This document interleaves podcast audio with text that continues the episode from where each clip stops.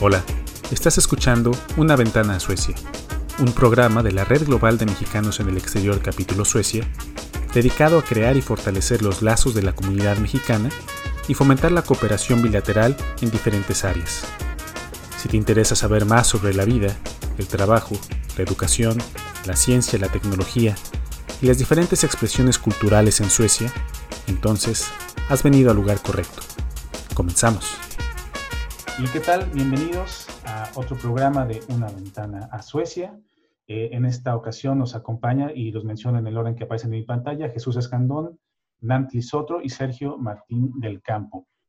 Eh, y en esta ocasión, eh, el tema que les traemos hoy es un tema que es un tema obligado, un tema obligado no solamente para Suecia, sino un tema obligado para el mundo. Ya sé que a lo mejor ya están cansados de, todo este tema, que es el tema del coronavirus, el tema del COVID. Eh, sin embargo, eh, nos gustaría pues eh, abordarlo y abordarlo haciendo un énfasis sobre todo no en la cuestión tanto de las estadísticas que de repente pueden tener pues muchas aristas, son cuestiones muy complejas que, a veces tendemos a simplificar, ¿no? Por la cuestión de que esto es un, un tema muy grave y muy novedoso. Pero en, esta ocasión no queremos entrar a eso, sino queremos compartirles cuál ha sido nuestra experiencia muy personal de mexicanos eh, que estamos viviendo en Suecia, ¿no? Y cómo hemos vivido bueno, malo, interesante, este, difícil, ¿no? Todas estas experiencias personales de vida que hemos tenido como mexicanos en estos eh, meses, cuatro, cinco meses tal vez, que llevamos ya con el COVID, ¿no? Cómo ha venido evolucionando y cuál es eh, nuestra experiencia con esto, ¿no? Y bueno, antes de pasar y cederle la palabra a nuestros invitados, yo quiero dar rápidamente un encuadre de lo que es la situación al momento. Hoy estamos en junio 16, julio, perdón, julio 16 del 2020. Y eh, quiero comenzar por darles eh, los datos de lo que está publicado en la página del Folkhälsomyndigheten, que vendría siendo la Agencia Pública de Salud, ¿no? Y que tiene un dashboard bien interesante, eh, donde aparecen en principio los datos de gente que está diagnosticada con esta enfermedad, de coronavirus. Estamos hablando de a la fecha de 77.877 personas, de los cuales, eh, estos son cifras agregadas, es decir, el histórico de todos los que se han enfermado. De estos 2.487 han estado en cuidados o están en cuidados intensivos y eh, han fallecido 5.593 personas a la fecha. También les comparto el número también de nuevos contagios que tenemos a la fecha.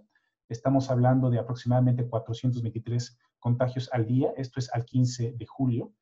Eh, la gente que ha ingresado a servicios de cuidado intensivo, estamos hablando para la misma fecha, 15 de julio, cero. Y para el 14 de julio tenemos dos, y las últimas semanas ha estado más o menos en las mismas. Y gente que ha fallecido, eh, tenemos una persona en el 14 de este mismo mes y en esta semana, pues ha estado también cero personas, dos personas, una persona. Esas son las cifras hasta el momento. Y rápidamente también comentarles de la información que me parece más interesante, una entrevista que ha hecho la BBC a Ulla Rusling, que es un eh, estadista y experto en epidemiología, que contribuyó o contribuye a la estrategia eh, del gobierno sueca y él donde, donde él explica eh, esta approach, pues esta estrategia sueca que ha sido tan controvertida en México, en, México, en el mundo y en Suecia también, por supuesto, que es que es uno de los pocos países en Europa donde no ha habido un lockdown, como le llaman, ¿no? Un, este, una cuarentena obligatoria.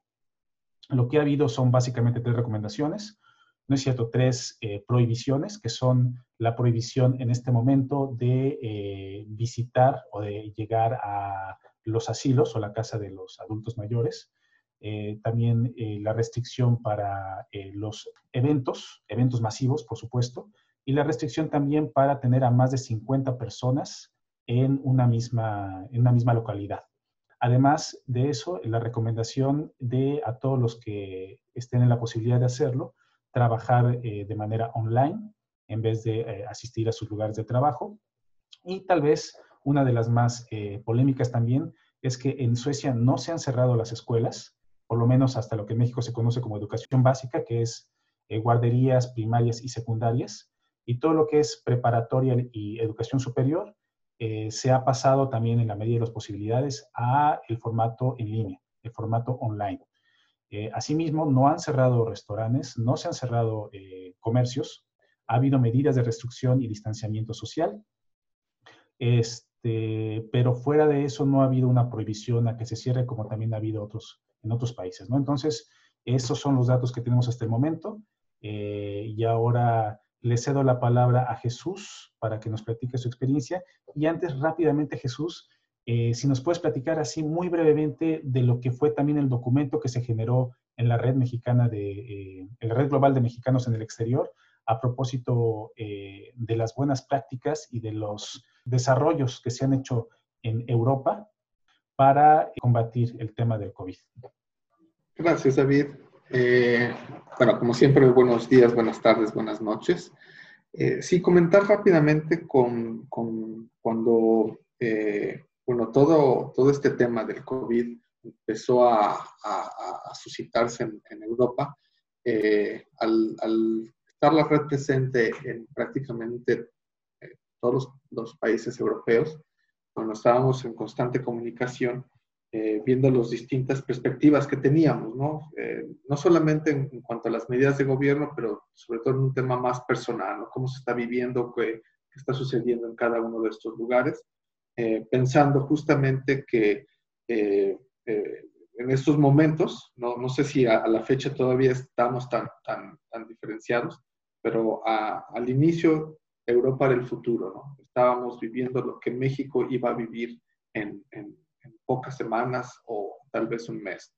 Eh, a ese respecto se generó eh, un documento, los 21 capítulos europeos, ¿no? Se trabajaron conjuntamente para eh, poner a la disposición de, de la comunidad mexicana y, a todos los canales que pudimos llegar una compilación de respuestas, ¿no? E iniciativas que se adoptaron en los distintos países de la región durante lo que ha sido, ¿no? y lo que es la batalla contra el coronavirus, ¿no? Este documento eh, está denominado como Iniciativas Europeas en Respuesta al Coronavirus, ¿no? Experiencias para inspirar la acción constructiva, ¿no? Eh, es un, muy, muy de la mano con el, la temática o la forma en la que estamos adoptando nuestra plática, ¿no? Es más allá de decir qué medidas son eh, mejores o peores o es qué está sucediendo para que las personas supieran, ¿no? En todos los distintos contextos europeos, las experiencias de cada persona.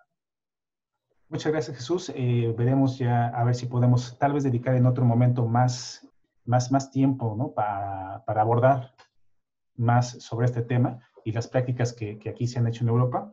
Pero sin más quisiera pasar ahora ya, ahora sí lo que es la experiencia, ¿no? La experiencia de, de cada uno de nosotros en esta temporada, en este eh, tiempo de coronavirus. Y yo quisiera empezar haciéndoles eh, tres preguntas muy sencillas. Primero, si nos pueden decir en qué ciudad de Suecia viven.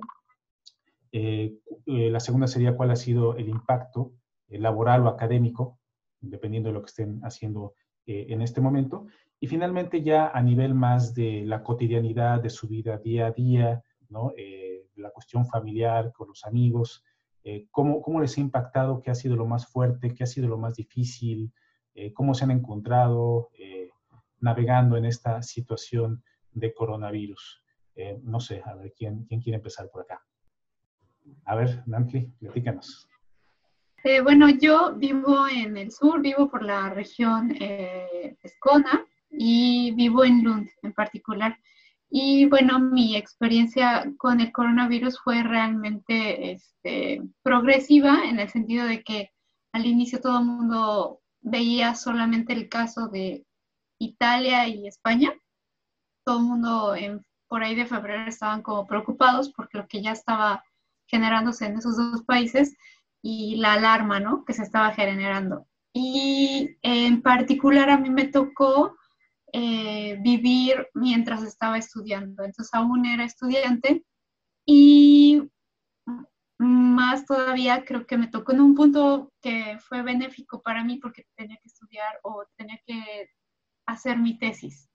Entonces, aunque yo me puse una cuarentena individual, digamos, porque yo quería como tomar muchas precauciones, la verdad es que también me benefició en el sentido de que tuve tiempo como para decir, ok, eh, tengo que permanecer dentro de mi hogar y, y, bueno, creo que tengo un buen motivo para hacerlo, porque tenía que terminar la tesis. Este, pero al inicio tenía mucho miedo y al inicio eh, también pensaba que tal vez no, no estaban eh, en Suecia tomando las precauciones necesarias y que por lo tanto yo lo iba a hacer este, como de manera individual. Y la verdad es que con el tiempo también creo que la mayoría de nosotros eh, que estábamos tensos al inicio, ahora vivimos como una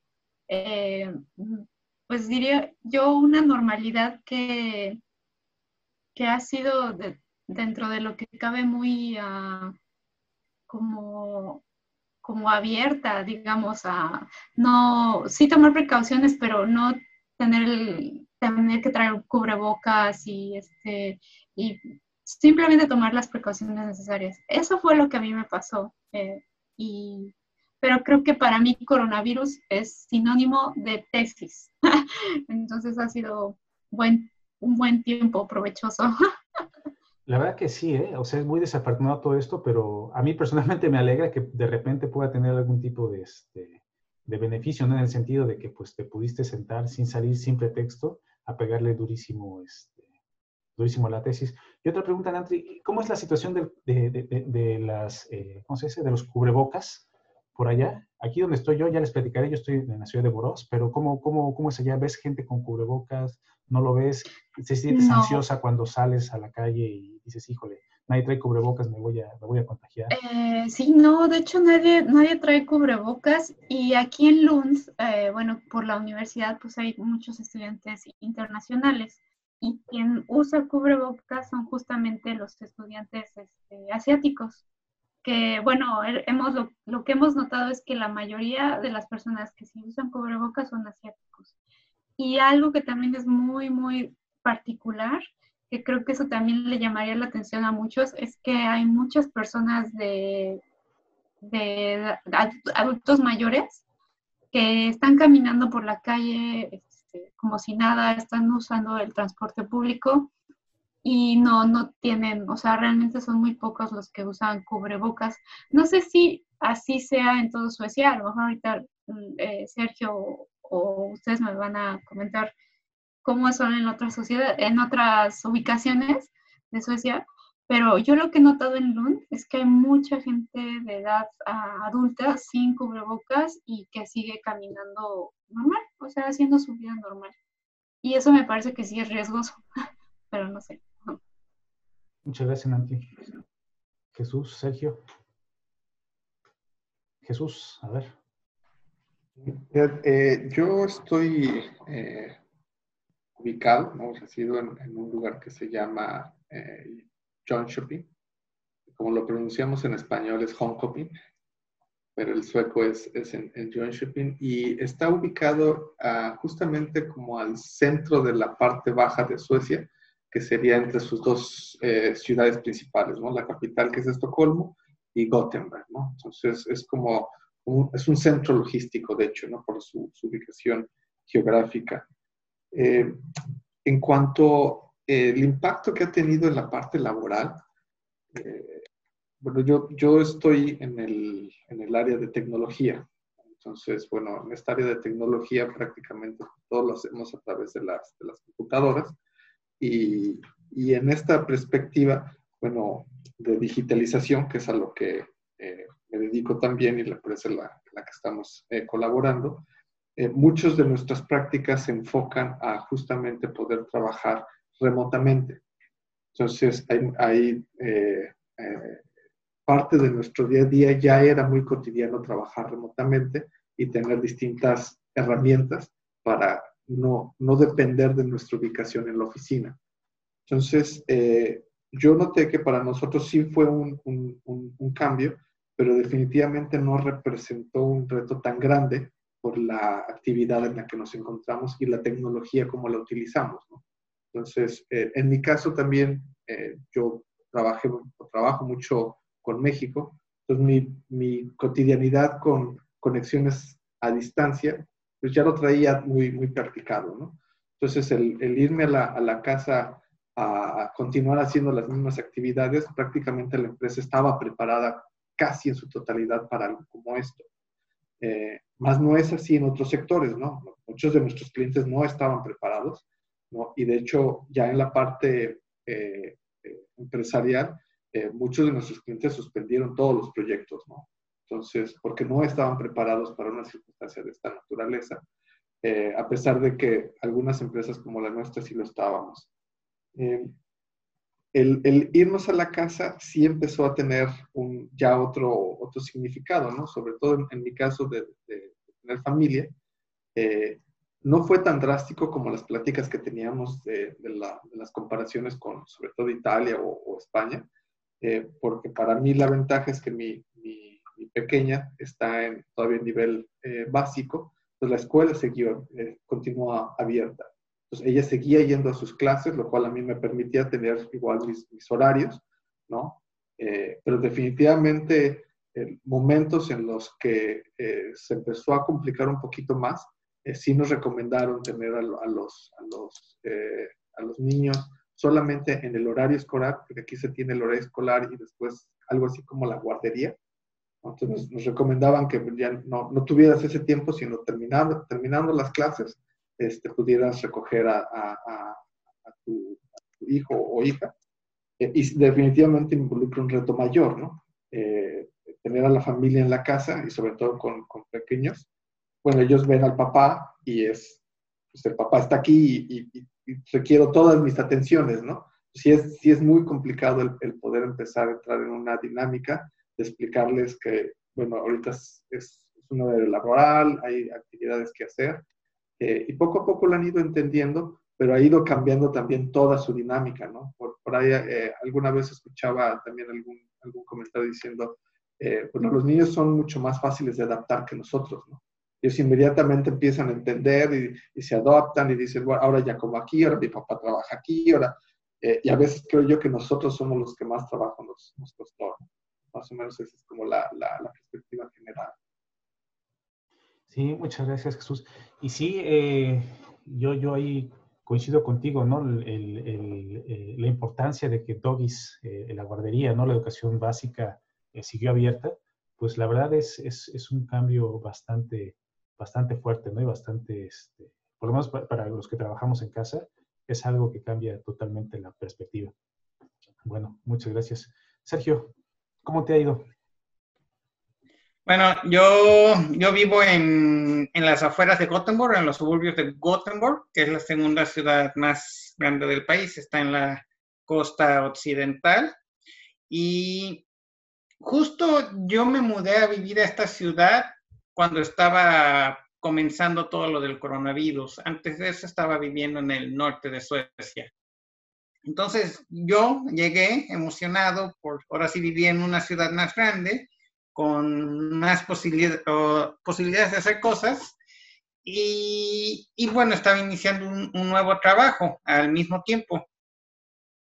El primer mes en el trabajo todo estuvo muy bien, muy interesante, pero pues ya se empezaba a escuchar un poco más de las noticias. Y hasta que se llegó un punto en el que justo cuando se decidió mandar a las escuelas, a las universidades a vía remota, también nuestro jefe de la compañía dijo, todo mundo trabaje desde casa. Y a partir de ese momento, pues yo empecé a trabajar desde casa. Entonces, ahora sí, mis interacciones con mis nuevos compañeros de trabajo, pues también se han limitado a interacciones por, por computadora. Y así nos mantuvimos por dos meses y medio y yo, tratando de ser responsable, me mantuve en casa todo el tiempo y nomás iba al súper una vez cada, cada dos semanas. Pero, y ya después de esos dos meses y medio, nuestro mismo jefe empezó a sugerir que tratáramos de volver a la oficina poco a poco, um, ahora sí, una vez a la semana, distintos grupos. Y cuando ya empecé a hacer eso y salí a las calles y vi la gente en las calles, vi que, ok, hacia la zona donde trabajo, que es una zona industrial, no hay mucha gente, pero para llegar allí tenía que pasar por el centro de la ciudad y el centro de la ciudad sí es un poco más concurrido, ah, con más bullicio, así se ve gente en cafés o restaurantes. Entonces sí es, dentro de lo que cabe muchas personas sí parecieran que siguen una vida normal. Igual también estoy consciente, o por lo que he hablado con otras personas, gran parte de la población sí se mantiene dentro de sus casas o si, si, hay cierta reducción en la cantidad de gente en las calles. Pero sí en un principio yo, yo lo encontré interesante porque cuando recién llegué hay un centro comercial cerca de donde vivo y la verdad no había mucha gente, por lo mismo de que es a las afueras de la ciudad. Pero a medida que lo del coronavirus ya se puso a ser más estricto, ya he notado más gente de, en este mismo centro comercial que viene a hacer sus compras aquí, por lo mismo de, creo yo, de que está más hacia las afueras y pudiera estar menos concurrido que la parte o los centros comerciales más comunes o más céntricos. Entonces, eh, en lo personal eso lo encontré bastante curioso. Eh, a nivel, pero a nivel laboral, yo como persona soltera, pues ahora sí, pues, no, ahora sí más que nada fue a nivel trabajo y he seguido como si nada hasta cierto punto, ah, pero también en nuestro trabajo muchos clientes, pues ahora sí la situación se congeló, similar a la situación que describía Jesús, y muchos de nuestros proyectos se congelaron. Por fortuna, en el proyecto que yo estaba involucrado sí siguió adelante porque era muy prioritario, pero muchos otros sí se, se congelaron. Pero eso fue al principio de, de, del coronavirus. A estas alturas, la verdad, a nivel labor, la cartera de trabajo sí se nos ha incrementado de manera considerable. ¿Por qué? Porque estamos en un área de la digitalización y pues ahora sí ya muchas compañías pues ven la necesidad de esta situación dadas las circunstancias actuales. Entonces, hubo un bache, pero ahora nuestro trabajo se está incrementando considerablemente al punto que incluso estamos buscando más gente para contratar en estos momentos, que es diferente a la mayoría de otras, muchas otras organizaciones. Y ahora, en, en lo que los respecto de las máscaras, ahora sí, aquí no, no, nos, no he visto. Eh, contadas son las personas que he visto. Y es más, siento que hasta cierto punto no pudiera ser bien visto usar las, las máscaras en público, pero entiendo que el no uso de las máscaras es precisamente porque es una recomendación gubernamental aquí, dado que hay un temor de que vaya a crear un falso sentido de seguridad, como es comunicado por las autoridades.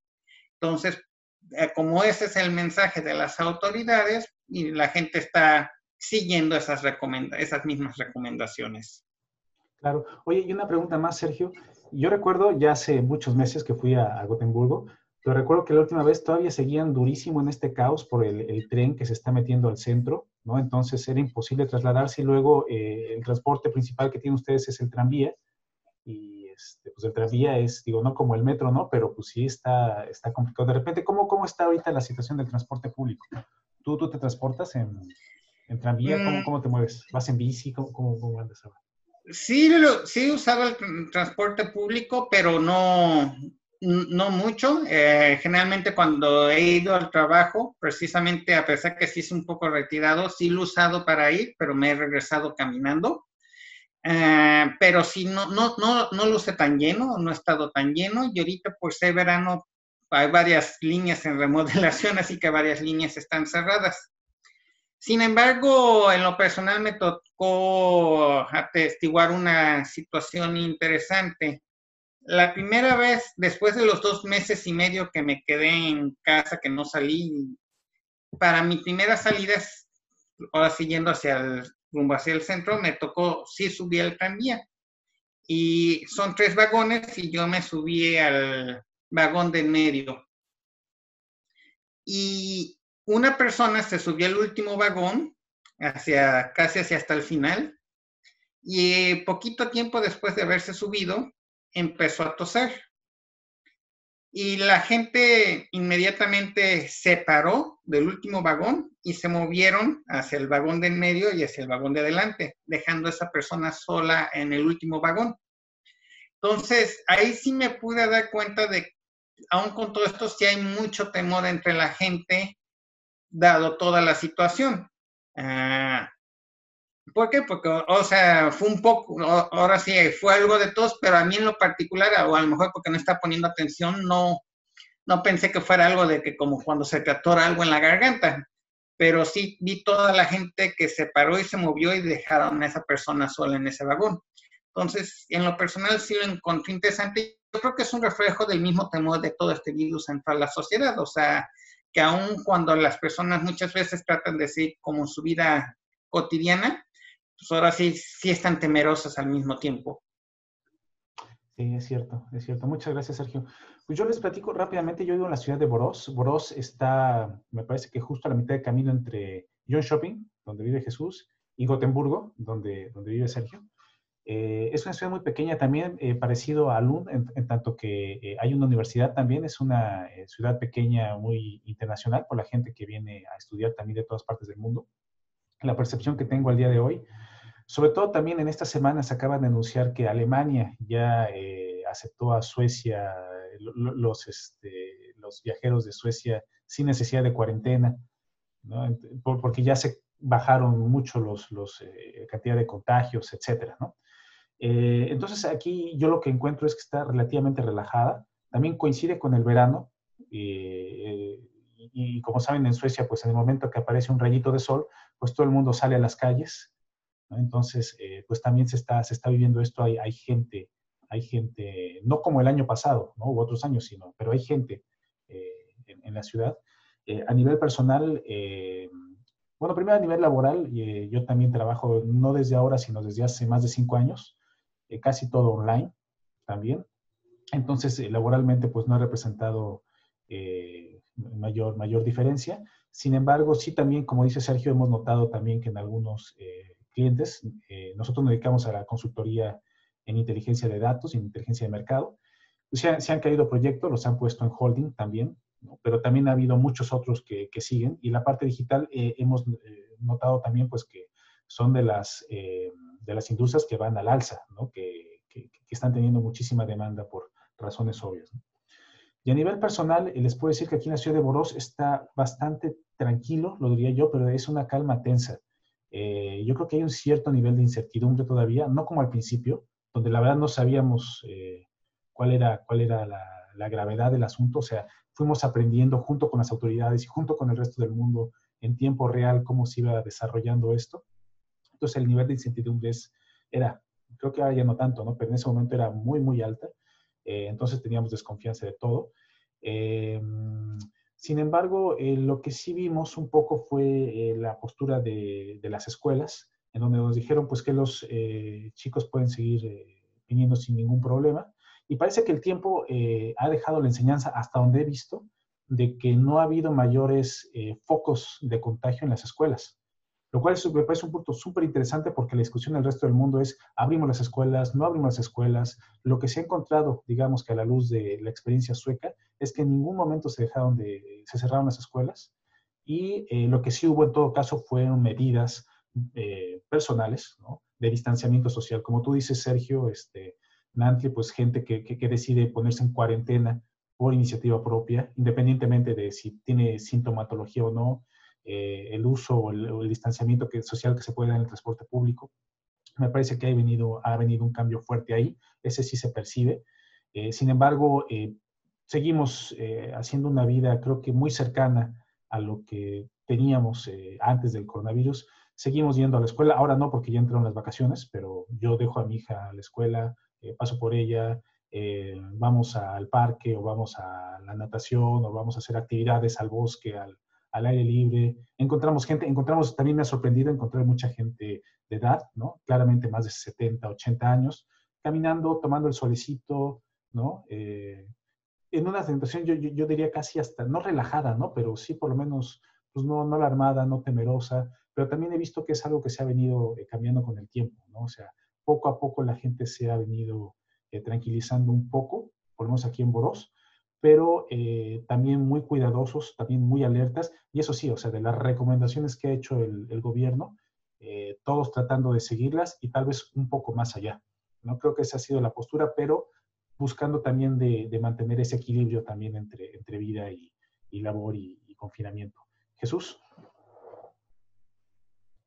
Sí, fíjate que eh, también tocando un poco dos temas, ¿no? Efectivamente, con esta eh, tranquilidad, que no, es, que no estamos tranquilos. Eh, nuestra organización, usted lo, lo sabe, lo, compartimos a la audiencia. Em, iniciamos una, un proyecto de salud mental justamente para hablar de lo que es el manejo de la ansiedad y depresión ante el tema del COVID, ¿no? Eh, tuvimos una enorme respuesta de la comunidad mexicana. ¿no? Es, un, es, un, proyecto o un programa que ahora lo tenemos como permanente y constantemente estamos haciendo sesiones al respecto, dado que efectivamente, ¿no? si, es, si es algo que nos ha afectado, ¿no? y si definitivamente platicar con expertos también nos, nos ha sido de gran ayuda. Y otro tema me parece también muy interesante es, eh, no, no, hay, no hay una sugerencia de, de, quedarte en tu casa forzosamente, pero el gobierno también implementó medidas para apoyar a las empresas para que a su vez ellos incentivaran a, a las personas a quedarse en casa, ¿no? Tanto, por ejemplo, con reducción de horarios, ¿no? Eh, hay un programa en Suecia que eh, la persona eh, puede trabajar hasta 40% de su tiempo normal, recibiendo el 90% de su salario, ¿no? Y la mitad lo cubre el empleador y la mitad lo cubre el gobierno. Entonces, ha habido iniciativas de esa naturaleza que incentivan mucho el que las personas se queden en su casa, y, obviamente tratando de, cuidar la parte productiva, ¿no? Entonces, eh, hay, hay como que la sociedad y la, la, la, parte gubernamental han estado muy de la mano tratando de buscar soluciones y los cambios son de todos los días, ¿no? O sea, es, es, algo tan nuevo para todos que muchas cosas van cambiando, pero me parece que la voluntad de las dos partes, sociedad y, e instituciones oficiales, es, es, es, va de la mano, ¿no?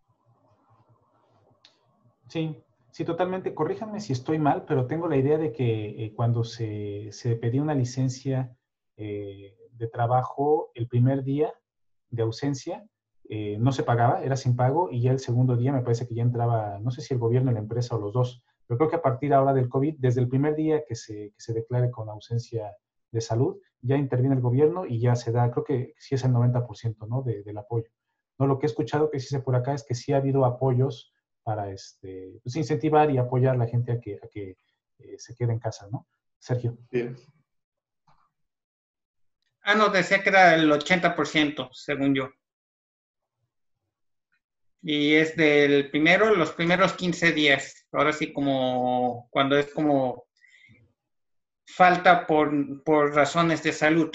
Entonces, ahora sí ya están cubridos los primeros 15 días por el gobierno, o por el sistema de salud. Eh, también hay, hay, un comentario que eh, parte de la experiencia. Eh, cuando todo esto también inició, por lo menos aquí en, en, en John Shopping, el sistema de transporte empezaron a reducir las rutas, menos, menos autobuses, pero muy rápidamente se dieron cuenta que eso era contraproducente lo que se trataba era de, evitar eh, aglomeraciones y con eso lo que se produjo es que se hubieran más aglomeraciones en los autobuses. Se tuvieron que ajustar para que no, al contrario, las rutas tenían que mantenerse, ¿no? haber más flujo. Y lo que sí hicieron es eh, la forma en la que aquí uno paga cuando uno se sube al autobús es a través de tarjetas electrónicas. Puedes hacerlo todavía en, en, efectivo, pagar, pero es muy raro. Normalmente ya tienes una tarjeta electrónica y hay unos dispositivos donde pasas, checas y sale una lucecita verde, ¿no? Ya estás. Eh, eh, regularmente el conductor va encargado de checar que todo el mundo pase su tarjetita. Por ejemplo, ahorita eso se anuló. El conductor está por algunos plásticos físicamente separado, ¿no? Y las personas, bueno, ya es su responsabilidad de entrar y, checar su tarjetita sin que el conductor tenga que estar checando si lo hiciste o no. ¿no? Entonces, hay, hay se han ido ajustando para cómo ir, ir eh, justamente eh, promoviendo que las personas puedan tener determinada libertad, eh, pero sí cuidando la seguridad o salud ¿no? de, las, de, todos. ¿no? Es cierto. Nantli. Y justo ahorita que lo menciona Jesús, también creo que es interesante en este caso, el de Suecia, eh, y que llama la atención también, creo, es que se habla de que aquí eh, las personas confían mucho en las medidas que el gobierno toma, pero eh, en este caso también es interesante ver que no es en sí una decisión del gobierno, sino de la autoridad eh, de salud, ¿no? de, las personas que dirigen el sistema de salud. Ni siquiera era el gobierno, el, primer ministro o nadie, o sea, era el ¿cómo se llama? Este, Tagner, ¿o cómo se llama? Anders. Ah, ajá. Anders sí. Ajá. Entonces, ¿cómo es que él se volvió realmente la figura, ¿no? O sea, en ese momento como de tomar de decisiones. Y, y realmente las personas de Suecia realmente confiaban o confían en, en esa institución y si la, la institución dice es posible continuar la vida y tomar decisiones y, hay una confianza mutua, digamos. Eh, confianza por parte de las personas diciendo ellos saben qué hacer y hay que confiar en ellos. Y por otra parte, como también en las instituciones, nosotros confiamos en que la gente va a actuar de una manera adecuada, ¿no? Claro, también es controversial y hay muchas cosas ahí que se pueden discutir, pero creo que también es muy importante que, que es un caso muy particular en donde las instituciones este, están, tienen una presencia muy importante, tienen un, un, nivel alto, la gente tiene un nivel alto de confianza en las instituciones. Y de cierta manera yo he notado como que incluso se sienten orgullosos, o sea, se, sienten orgullosos de que Suecia no haya tomado una aproximación general como la que se tomaron en otros países este, europeos. Y también esto a mí me llamó mucho la atención, o sea, como mexicana viviendo aquí. Y, este, y pues más bien yo digo, bueno, yo como que digo, yo me toca ser como el visitante, entonces no, tampoco a veces no me siento muy bien en criticar y decir que está bien y que está mal, sino más bien tomar este, ver el caso particular y ver, entender por qué aquí es, se tomó las, las decisiones de otra manera. Entonces, pero es muy, muy interesante. Oye, y, creo que sí, es bien interesante esto que dices, Nancy, porque eh, creo que como mexicanos, por un lado tenemos los referentes suecos, ¿no? Que ellos sí, en efecto, van con esa tranquilidad la anécdota curiosa para mí es que yo cuando fui a, al súper, a, a vi a un, a un chico con una camisa roja, con una cara. Yo primero pensé que era el Che Guevara, pero cuando vi con atención, vi que era Andrés Tecnel. ¿no? O sea, ya estaba en camisetas, ¿no? Y la gente pues, ya es fan, ¿no? Que es, creo que parecido en México como es el fenómeno Gatel, ¿no? Que, ya tiene su club de fans y, y, todo. O sea, se vuelven figuras públicas con mucha autoridad, ¿no? Que están hablando constantemente de esto. Pero nosotros como mexicanos, también estamos atrapados entre esa, eh, digamos, confianza que tiene eh, en, general, ¿no? La, eh, los suecos este, para con, con, esta situación, pero también lo que estamos viendo con prensa mexicana, con prensa europea, ¿no? Que cada prensa también trae su rollo, este, por supuesto con los Estados Unidos, ¿no? Entonces, es como que estar entre muchos discursos, ¿no? ¿Cómo, cómo han sentido ustedes eso? O sea, de repente, ¿a quién hacerle caso cuando por un lado estamos viendo que las autoridades de dicen una cosa y en México dicen otra cosa y Estados Unidos otra cosa. ¿Cómo, cómo lo han vivido ustedes? Jesús. Yo, yo he procurado ser eh, muy, muy eh, consciente de mi propia seguridad, ¿no? Eh, a, a, sabiendas de que realmente la información es, es muy compleja, ¿no? ¿no? No, hay una verdad, no hay un, un es muy difícil decir quién está bien o quién está mal, pero sí hay una certeza de ahí hay una enfermedad, es, tiene, tenemos ya mayor conocimiento de cómo, cómo se transmite. Entonces, eh, eh, por lo menos mi, mi, acercamiento o la forma en la que he estado haciendo es eh, sí seguir las recomendaciones de quedarte en casa, no estar en lugares públicos, estarte lavando las manos y, y, no seguir tan ciegamente, tal vez es mi, mi, mi formación, lo que las recomendaciones, ¿no? Por ejemplo, yo, yo no voy a lugares públicos, no voy a los restaurantes, eh, sí evito esos, esas, esas aglomeraciones, aunado que noto que muchas personas están ahorita, ahorita que hay sol, están conviviendo, ¿no? Entonces, eh, creo yo que eh, cada persona lo, vive de una forma distinta. Por lo menos yo sí lo vivo de esa forma de, que tomo mucha precaución. Eh, y te encuentras los dos aspectos, ¿no? Los suecos que, son como yo, que no nos acercamos, nos saludamos de lejitos y, este, no vamos a, situaciones, y otros que, que, me hablan y dicen, oye, vente, vamos a tomar un café, vamos al centro.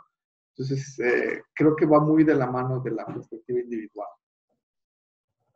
Sí, sí, definitivamente. Yo creo que en mi caso muy particular yo estaría en el otro extremo, ¿no? Yo estoy yendo este, a nadar con mi hija y yo vi que pasaron de 50 personas, que era el límite de, de, de, la piscina, que es cerrada, ¿no? hasta 100. O sea, ya la última, por supuesto que hay una cola, porque estaba lloviendo y, el único, lo único que se puede hacer acá, ¿no? Es ir a la alberca. Entonces estaba lloviendo, había cola, ¿no? Y de repente, este, pero sí, eh, hasta cierto punto guardando, guardando la distancia.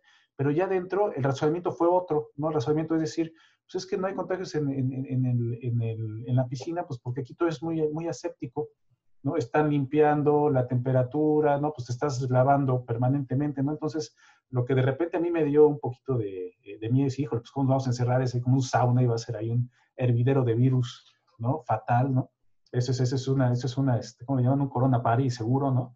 Pero no, o sea, lo que me encontré más bien fue la justificación a la inversa, decir, no, no, no, espérate, si hay un lugar donde no te vayas aquí, porque aquí se están, eh, tienes a la autoridad de encima cuidándote, lo cual es cierto, ¿no? Que ni, o sea, que estén guardando, cualquier cosa te llama la atención, estar guardando, la gente sabe cómo, cómo, cómo respetar, entonces realmente no hemos visto ningún problema ahí de una situación que yo considero de riesgo o incomodidad, pues no lo he visto, ¿no? Entonces, yo sí, honestamente ya el tiempo lo dirá, ¿no? Si fue una perspectiva demasiado audaz, este, o no, ¿no?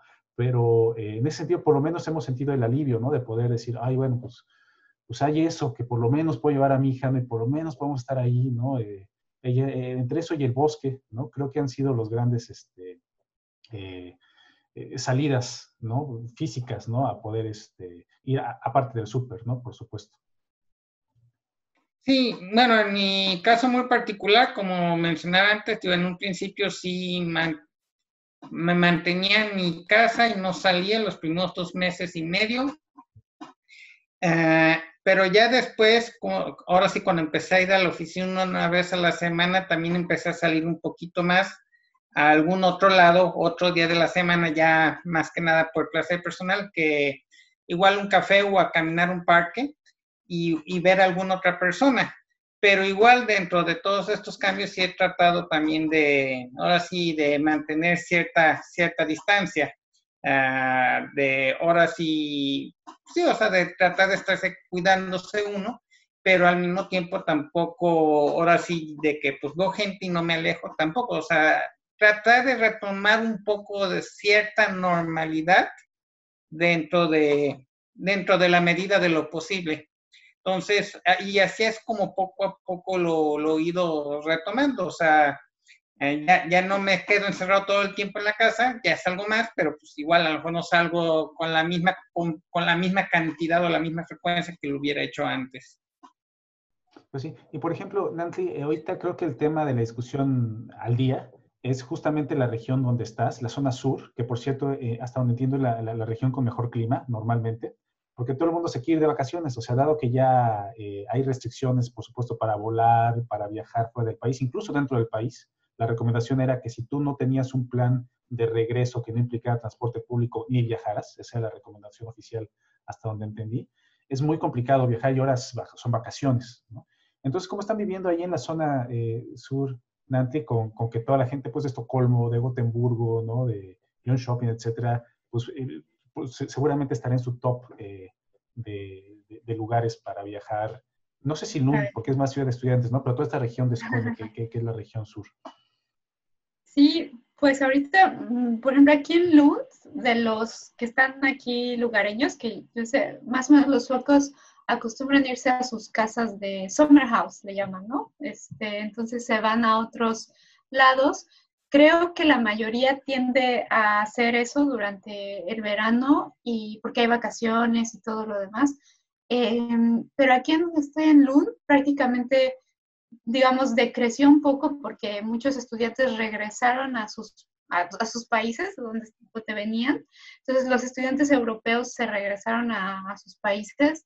Este, los mismos locales se fueron a otros pueblos más pequeños, en las afueras o más, un poquito más arriba, este, a sus casas de, de verano.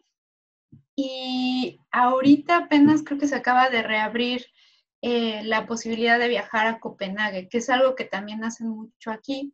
Se van a, Copenhague, pero Copenhague o bueno, Dinamarca tenía restricciones hasta hace poco para las personas que venían de, de aquí del sur de Suecia y ahorita ya, ya reabrieron. Entonces, eh, creo que más bien la, la, gente si se dispersa, se dispersan como en distintas ciudades del, del sur, eh, aprovechando que son vacaciones de, de verano y ahorita creo que algunos sí están yendo más hacia Dinamarca, uh, cruzando. Eso es más o menos lo que he visto. Pues sí. Pues bueno, como siempre se nos ha ido súper rápido. Yo quisiera este, cederles la palabra una vez más para hacer los comentarios finales y este, preguntarles, ¿no? dejar la pregunta al aire, ¿cómo les pinta eh, el futuro con esto del coronavirus? ¿Se imaginan más o menos así como estamos de manera indefinida? ¿Se imaginan ustedes que llegará la vacuna y regresaremos a principios de 2019 o 2019, este, principios de 2020? Este, ¿Se ven usando mascarilla? Eh, mascarilla, este, ¿Cómo, se ven ustedes en el futuro más inmediato, digamos, digamos, de mediano plazo, plazo dos, tres años acá en Suecia? Yo, yo eh, me veo en una circunstancia eh, similar. Eh, más sin embargo eh, teniendo un poco más de normalidad, pero considero que eh, una vacuna no es algo que vaya a suceder muy rápido, ¿no? Incluso cuando suceda, yo considero que muchas cosas que sucedieron o, como lo estamos viviendo van a cambiar nuestra forma de, de interactuar. Eh, definitivamente yo creo que es algo que no sé exactamente que todo va a cambiar, pero no vamos a regresar a como, como, como estábamos antes del coronavirus. Creo que va a haber muchísima más precaución en cuanto a enfermedades, en cuanto a distanciamiento, en cuanto a cómo uno interactúa. Eh, más me supongo que sí, en un par de años tal vez ya no tendremos ese miedo, ¿no? Pero sí nuestras conductas se habrán modificado. Pues sí, Sí, yo sí me imagino eh, con una exigencia mayor, en, eh, particular aquí con, con, el gobierno sueco, ¿no? Eh, creo que uno de los temas fuertes que hubo fue la casa de los asilos, ¿no? Donde fue de los sectores más, más graves, porque claramente pues no, no, no, tenían previsto esto y era uno de los puntos tal vez más débiles del eslabón de toda la, la cadena de salud y que fue de los más castigados, que entiendo que ya ha venido mejorando la situación, ¿no? Ya han tomado muchas más medidas de las que habían tomado al principio, pero creo que también habrá un contexto de exigencia para mejorar eso y para mejorar también las reservas del sistema de salud que se vio estresado. O sea, creo que en ningún momento fue que se acabaron las camas ¿no? de hospital ni los respiradores, pero sí hubo una semana, yo recuerdo que sí fue bastante estrés, que dijimos, híjole, pues si me enfermo, pues quién sabe si alcance cama, ¿no? O sea, todavía no sabíamos. Entonces, eh, yo creo que en el futuro ya, lo que yo veo es que ya nadie va a poder toser igual como tosían antes, o sea, jamás. Nosotros que vivimos este trauma de, del COVID ya nadie va a poder toser a gusto, así, ah, en un transporte público, o sea, jamás todos vamos a voltear horrorizados, ¿no? Cuando alguien, sea, aunque no haya ya coronavirus, yo creo que eso es algo que se va a quedar. Yo creo que sí habrá algunas otras ciertas medidas, previsiones y por supuesto una experiencia eh, positiva, ¿no? En tanto, ¿qué se puede hacer cuando pase eso, ¿no? A lo mejor somos este, afortunados como Nantli y nos aventamos una, una tesis, ¿no? Para, para estos momentos, ¿no? Nantli. Eh, sí, yo creo que más bien ahorita a mediano plazo, creo que la vida mm, va a regresar, digamos, como, como a ser más normal, pero sí creo que va a quedar como una pequeña huella en, en, justo en eso, como, como dices, o sea, si alguien tose o si sabes que hay un rebrote o si sabes que te empiezas a sentir así como mal y y a lo mejor piensas, ah, es coronavirus, ¿no? Porque también creo que todos nos queda este reflejo de un día amanecí con dolor de garganta y entonces ya empiezas a pensar, este, pero yo creo que de aquí a que haya una vacuna o realmente un tratamiento efectivo, pues siempre va a quedar como este sesgo y yo más bien creo que este, para al menos el entorno laboral va a obligar a las empresas justamente a replantear mucho la dinámica laboral y cómo están, eh, cómo está trabajando la empresa. Eh, a lo mejor aquí ya todas las empresas tenían como este esquema de home office una vez al día o algo así. Pero al menos yo creo que en México muchas, muchas empresas realmente les cayó el 20 de que, ups, creo que ya nos, nos llegó el momento de, de empezar a trabajar en, en, de manera flexible, de manera digital, este, y cómo las empresas que no lo hacían eh, se vieron tal vez más afectadas que las que sí, que sí ya lo tenían incorporado en su cultura. Entonces, este, pues yo, yo creo que aquí en Suecia a largo plazo la gente simplemente va a trabajar de manera distinta y vivir de manera distinta, pero siento que, va, que el impacto va a ser como más, no sé si llamarle un poco más soft o más como eh, plano, ¿no? Y en México siento que fue así de tope, de golpe, y ya ahorita va a regresar como de nuevo. Siento que eso pasó. Sí, sí, por supuesto. Sergio, eh, cerramos contigo. ¿Cómo, ¿Cómo, te ves en el futuro próximo? ¿Vas a ir a, este, la peluquería? ¿Vas a retomar este, la vida la, vida tan bonita que es en Gotemburgo, que es una ciudad preciosa, ¿no? Con tantos bares y tantos lugares. A mí me da una lástima, ¿no? Que no se pueda hacer eso como antes, ¿no? ¿Tú, cómo lo ves? Pues yo, ahora sí, yo creo que al menos ahorita en el corto plazo mi, situación va a seguir similar, o sea, siendo con, saliendo con ciertas precauciones, tanto una vez a la semana de trabajo como igual una misma semana, una vez a la semana algún otro lado para distraerse un poco de la casa. Pero igual, siendo sincero, estoy empezando a considerar a lo mejor tratar de hacer un paseo de fin de semana en algún lugar dentro de mismo Suecia. Ahora sí, también para cambiar un poco de aire por lo mismo del verano y las vacaciones. Justo precisamente en estos momentos estoy pensando acerca de esa idea, pero igual todavía no, no me he decidido ni al respecto ni para cuándo hacerlo en todo caso. Pero definitivamente la, concuerdo con lo mismo que han dicho Jesús y han dicho Nancy incluso y tú, en el sentido de que yo creo que volver a como las cosas sean exactamente igual antes de toda esta situación, no. O sea, va a haber, ahora sí como se ha dicho constantemente, una nueva normalidad. Entonces, y parte de esa misma nueva normalidad, pues es adaptarse. Y dentro de poco, pues ahora sí ya se va a sentir como nuestra rutina habitual y ya no se va a sentir tanto el cambio con el de antes. ¿Por qué? Porque este cambio es gradual. Entonces, a ver, ahora sí, a ver qué, qué termina deparando el destino más a largo plazo, pero por lo pronto contigo, yo creo que ahorita seguiré en una situación similar. Pues sí, sí parece que es lo que pinta. Bueno, pues eh, con eso terminamos un capítulo más de Una Ventana a Suecia. Yo les agradezco muchísimo otra vez, Nanti, Jesús, Sergio, que nos compartan estos eh, temas, pues muy personales, la verdad, de cómo nos ha ido, este, pues difíciles también, Em, y sobre todo, pues, este, agradecerles a todos ustedes que nos escuchan, recordarles también que pues no es solamente una conversación de nosotros que estamos acá, esto al final es una conversación de todos los mexicanos que estamos en Suecia, de todos los mexicanos que estamos viviendo fuera de México y de todos los mexicanos que estamos viviendo en México. Y por supuesto de los que no son mexicanos, ¿no? que tienen español, están muy invitados a comunicarse con nosotros en todas las redes sociales, eh, mándenos un correo, estamos en Facebook y otros medios que poco a poco les iremos compartiendo porque de verdad nos interesa mucho conocer cuáles han sido sus experiencias y sobre todo que ustedes conozcan cosas tan valiosas y tan importantes como lo mencionó Jesús, iniciativas que está haciendo el capítulo en materia de salud que han sido la verdad eh, muy oportunas. Yo he tenido la oportunidad de estar en un par de estas sesiones de salud mental y la verdad que sí han sido una liviana. He encontrado no solamente consejos este, y una escucha experta, sino también la posibilidad de contactar a otros mexicanos, ¿no? Que estamos, pues todos estamos en las mismas, ¿no? Tratando de, de este, entender y de sacar lo mejor de la situación en la que estamos. Entonces, eh, pues les invito, les invito de verdad, este, nos va a dar mucho gusto escuchar de ustedes, ya sea por mensajito, por correo o como ustedes quieran, pero hacer parte de esta conversación de los mexicanos en Suecia, en este su programa, Una Ventana a Suecia. Muchas gracias, hasta la próxima. Gracias, David. Gracias, David, hasta luego. Muchas gracias, David. Excelente.